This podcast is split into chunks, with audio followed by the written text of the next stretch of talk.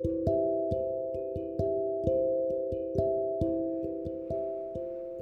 んばんは。アルケミストで漁師橋の中村ひとみです。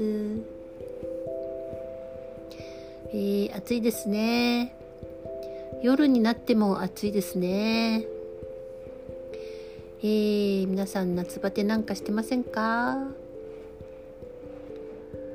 えーとですね、あの、本当にね、えっと、よく言われるのが、あの、まあ、ポッドキャスト聞いて、え、あれ私のこと喋ってたんですか？っていう見てたんですか？とかねそれはね、本当によくね、あ、あちこちで言われるんですよね。えー、これとっても不思議じゃないですか？あの、それほど私たちは同じような経験をしてきたということなんですね。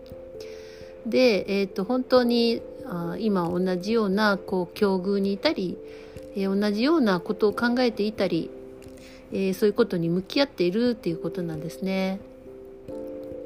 まあなんでですね私はあなたのことを、えー、監視しているわけでもなくてですね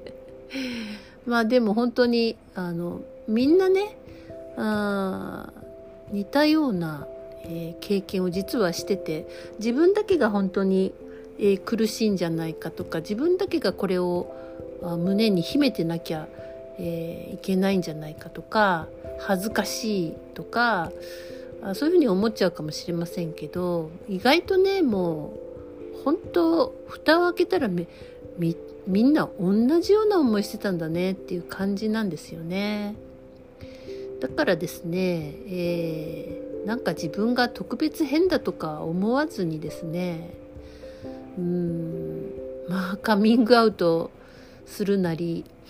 えー、そっかみんな同じような感じなんだなっていうことでね自分の中にある、えー、いろんな闇のね、えー、感情とかをねあの恥じなくていいと思います。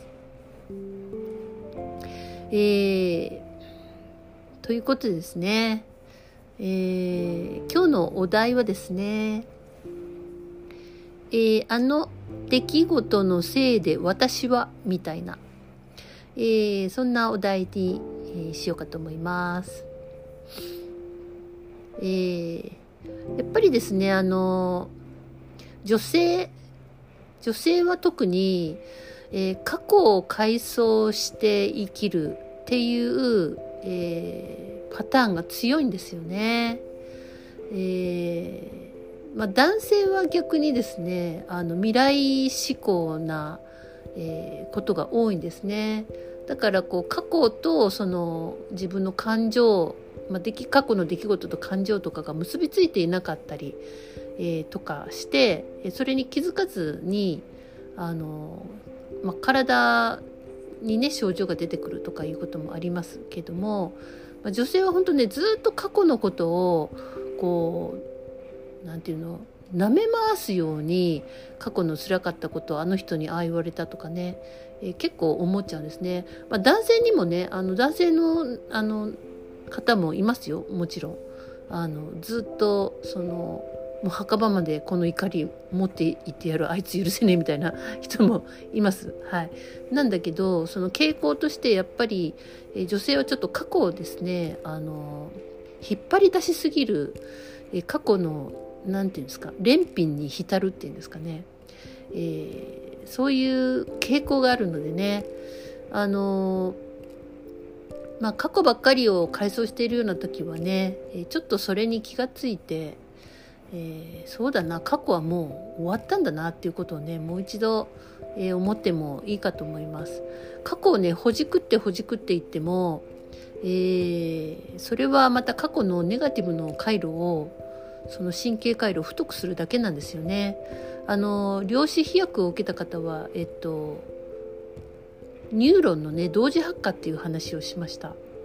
えーまあ、同時に本当に電気がついて発火しているだけなのでねあの舐め回す必要はないということですね。それでですねそのまあ、今日のお題の「あの出来事のせいで私は」っていうのを相当私たちは紐付けしているんですね。えー、例えば小さい頃ねあの構ってもらえなかったと、えー、だから自分は愛されていないっていう、えー、ように自分で紐付けをしたりとか、えまあ、私自身もねそういうのそういうのばっかりでしたよ本当に。で私あの捨てられたんで、え、まあ、誰からも愛されてんじゃないかとかまた捨てられるんじゃないかっていうもうめちゃくちゃ恐怖が強かったんですよね。で、えっ、とそのそういうところからまたネガティブをこう作り出して、えー、もうこんな辛い思いするぐらいならもう求めないみたいなね、えー、どんどんそういうふうにあの新たにネガティブラインをえー、開拓してですね。それをずっと何回も何回もやるみたいな ことをやってくると,、え、っとそれが結局あの固定されたえー、ひ紐付けみたいな感じになってるんですね。要は固定概念みたいになってそれは自分の中であのあたかもそれが正しくって、えー、あたかもそれが、えー、自分の頭の中のほとんどを占めていて、えー、それを基本に生きるみたいなね、えことをまあやっちゃってるわけなんですよね。だから、えっと、あの出来事のせいで、ね、それが原因だとで結果は今私はこうだ不幸だみたいなね、えー、幸せになれないんだだからみたいなね、えー、いいなあの人はみたいな感じになってしまうっていう、えー、いつも言いますがこれが善悪とえー、捉えないでくださいね。まあ、そういうふうに紐付けして原因と結果を、えー、もう固定させちゃって私私ってこうなの？私の人生どうせこうなの？みたいなふうに、えーまあ、それを永遠にやってるってことなんですね。だからどこに行っても、えー、例えば場所が変わっても人が変わってもえー、また同じようなことが起こるっていうのはそういうことなんですね。えー、まあ確かにねその昭和のね、えー、時代に育った私たちは寂しい思いしてますよ。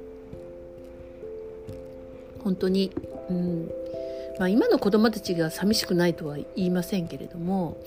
まあ、本当にあの構ってもらえないとかね鍵っ子だったとかね、えー、それとかまあ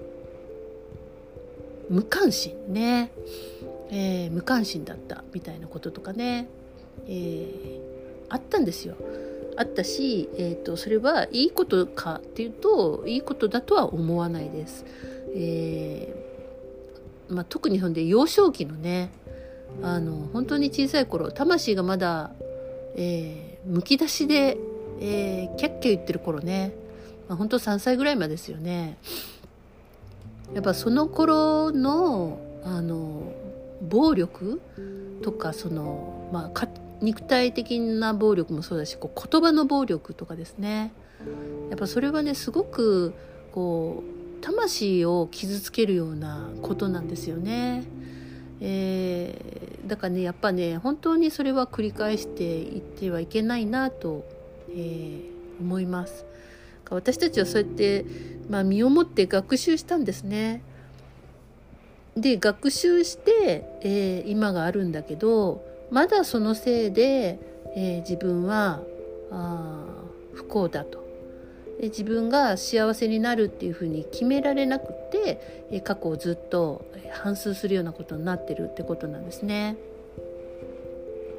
まあねこれね散々やるんですよ散々やるんですけどもうどっかでもういいやとも思ってるわけですよ。そんでですね今日話したいのは、えー、どういうことかっていうとその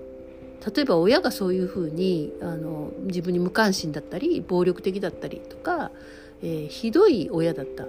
ていうのもめちゃくちゃ不満なんですよね。えー、なんですけどね、ま、でそれがトラウマになってるっていうふうに言うんですけど実はですね、まあ、いろんないろんないろんないろんな方のお話を聞いてると、えーまあ、その不幸だった幼少期の、えー、パターンっていうのはまあ多いわけなんですけどだけどですねその何をもって不幸で不満かっていうのは人それぞれだなって思うんですよね。というのもうーんとてもね優秀な親を持った、えー、娘さん親がねすごくねあの優秀だったもう何でもテキパキして何でもこなしてでえっ、ー、と何て言うかなお母さんが仕切って、えー、家の中を回していたみたいなね。だからお母さんはすっごく切れる人なんですよ。切れるっていうのは切れ者ね。あのブチ切れるじゃなくてそうえっ、ー、と仕事ができるとかね。えー、何でも器用にこなすみたいなね時間のああの使い方がうまいとかねそういう親だったって言って文句を言う人がいるんです。えー、かります？全部やってもらったあの不自由なく、えー、全部やるぐらいあのやることがないぐらい全部お姫様のように育てられたっていうのが不満だっていうんです。それが不幸だったっていうんです。だから自分は今何もできないんだとか、えーと、私はお母さんのようにできないんだとか、えー、親父がすごく立派で、えー、事業を拡大してすごいたくさんの従業員の人から愛されててみたいな、えーと、お葬式の時はものすごいたくさんの人が来てすごい惜しまれて、えー、亡くなったとか。そのそのくせ俺はとか。そういうふうにあの優秀だった親のもとで育っても非常にこうトラウマや不満や、えー、いっぱいあるってことなんです。えー、だからねそのまあどう捉えるかってだけなんですよね。どういうところでどういう環境で育ってもあやっぱり不満とかあのこうしてほしかったっていうのはね出てくるってことなんですね。で、えーと、私の親は本当普通だった。普通の家で普通に育って普通の田舎に育って とか言って。それでなんか何にも何て言うの？あのそういう出来事がなかったみたいなね。それもそれも不満なんですって。それとかねずっとあの田舎にいたとかね。すごい恵まれた里山にいた。それも不満なんですって。それからずっと、えっと、海外とかまあなんか転勤族でその転々とあらゆる国を回ったっていう人はそれはそれで不満なんですって。だからね全部不満なんですよ。あのそうそうそう。でえっとまあその今自分が幸せ感を感じてなかったらえー、過去のそういうどういう状況のあの親に対してでも、えー、親がこうしてくれなかったとかね自分の思い通りにならなかったっていうことで、えー、そうやって紐付けをして今自分が幸せでないっていうことにひっつけているっていうことなんですよね。えー、幸せになれてない今の自分の理由付けのためにその案件を持っておこうっていう風な状態なわけなんです。これねでもねすごいめちゃくちゃよくわかりますよ。はい。あのまあ、だけどそういうそれはね親に怒ってたりとかしてるんじゃなくて実は自分に対して怒ってるってことなんですね。なんかそういう文句ばっかり言ってそういうなんか理由付けのためにあの持っておこうとしている自分に腹が立ってるんですね。だから非常にあの外側に向けているようで自分外側に向けて怒っているっていうのは自分に対しても、えー、本当にねナイフで刺すようなことをしているってことなんですね。はい、いかがでしょうかね今までのお話を聞いて。えー、そうですね。まあ、なんであのなかなかね自己肯定感を、えー、まあまあ、低いまま自己肯定感がね低いまま育ったっていう人も、えー、たくさんいると思います。私もめっちゃめっちゃもうなんかどん底みたいな感じでしたね自己肯定感ってね。だけどやっぱり、えーと、自分で決めて自分でなんか少しやってみたいな、えー、自分との信頼性を少しずつ築いていくことで、えー、これは少しずつ変わってくるんですよね。なんで、え、ー、と、あの、まあ今いろんなヒーリングメソッドや、その、私がやってるその両芝チューニングとかもありますけれども、えー、それが全てを変えてくれるわけではないっていうことなんですね。えー、両芝チューニングとかはじゃあ何をやってるのかっていうとそういうこうトラウマ的な、えー、感じで絶対的に紐づけて信じているそのネガティブなあものですね固定概念、えー、それがあるとまた同じような、えー、ことが繰り返されて同じ現実が起こるっていうのをさっき言いましたよね。なので、えー、そのパターン化されて紐づいてズルズルズルって紐づいてるものの、えー、まあそれは、えーと、意識上にもあるし無意識下にもあるんですね。でそういう周波数や、えー、そういう神経の回路のその電気の量みたいなもんですね簡単に言うとね。まあ、そういうものを、えー、非常にあたくさん電気が通っている状態になっているので、まあ、それを少しだいぶ弱めているということなんです。まあ、要は何て言うかな波立つ、えー、波があフラットになる穏やかな海になるみたいな感じにまあ、それが波動を調整するっていうことなんですけれどもその波が穏やかになるっていうことは情報その波の持っている情報が変わるってことなんですよね。でそれがまあ書き換えたっていうことになるわけなんですけどもそうすると,、えー、ともう絶対的にあの私はあの出来事があったせいで私は不幸なんだみたいなことが、えー、あれそう言ってましたよねとかそんなことを思ってたけどあんまり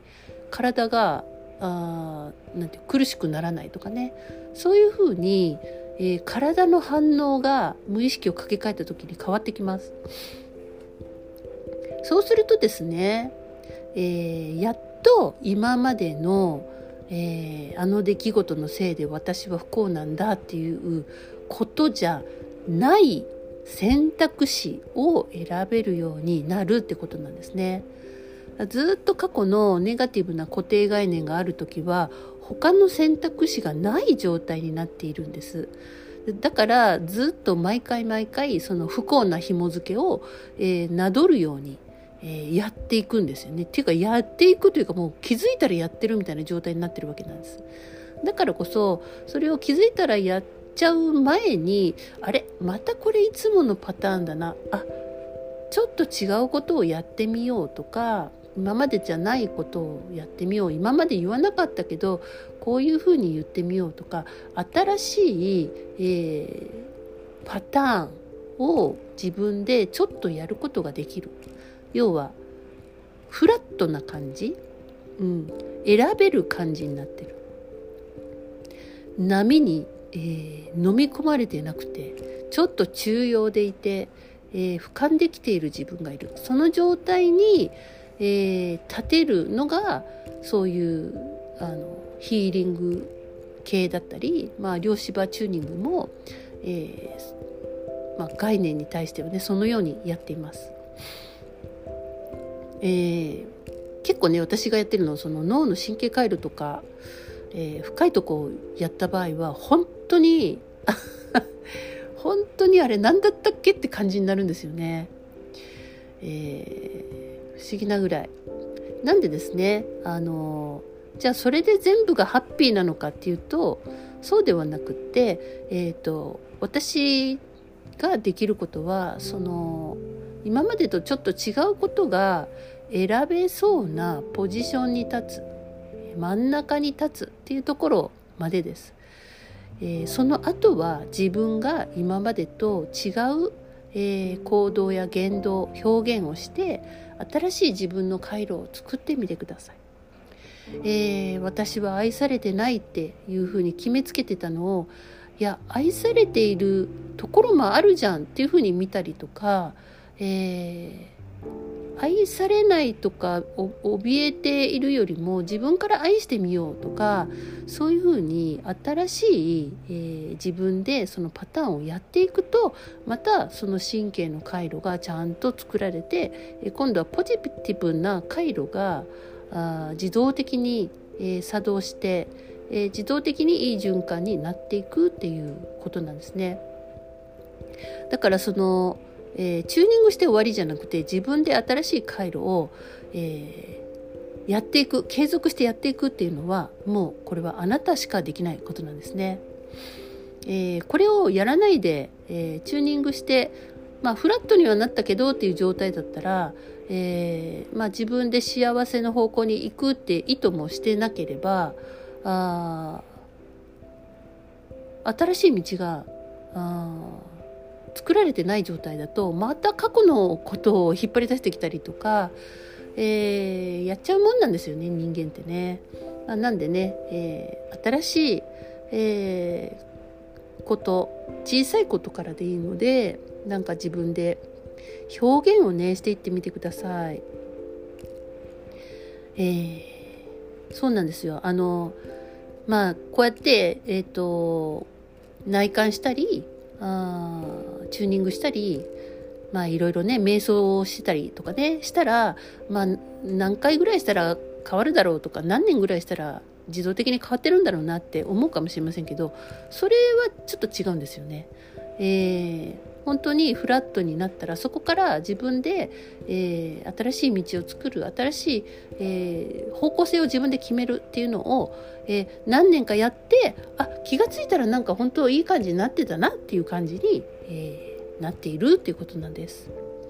えー、依存的にねあの何でも、えー、私たちはこうまあ奴隷でしたし今も奴隷奴隷制度の中にいますけれども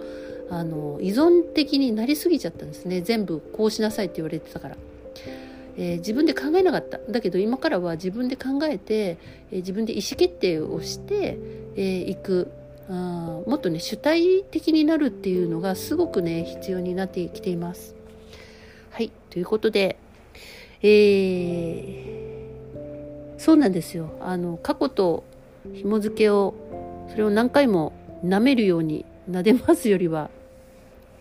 えー、こうなりたいなっていうのがねあのチューニングなんかしていくとそれから量子飛躍とかしていくともっとあ自分はやっぱりこうなりたいんだったなこうやりたいんだなとかこういう人といたいんだなっていうのが分かってくるので、えー、そっちをねどんどん、えー、作っていってください。ということでおしまいです。おやすみなさい。ごきげんよう。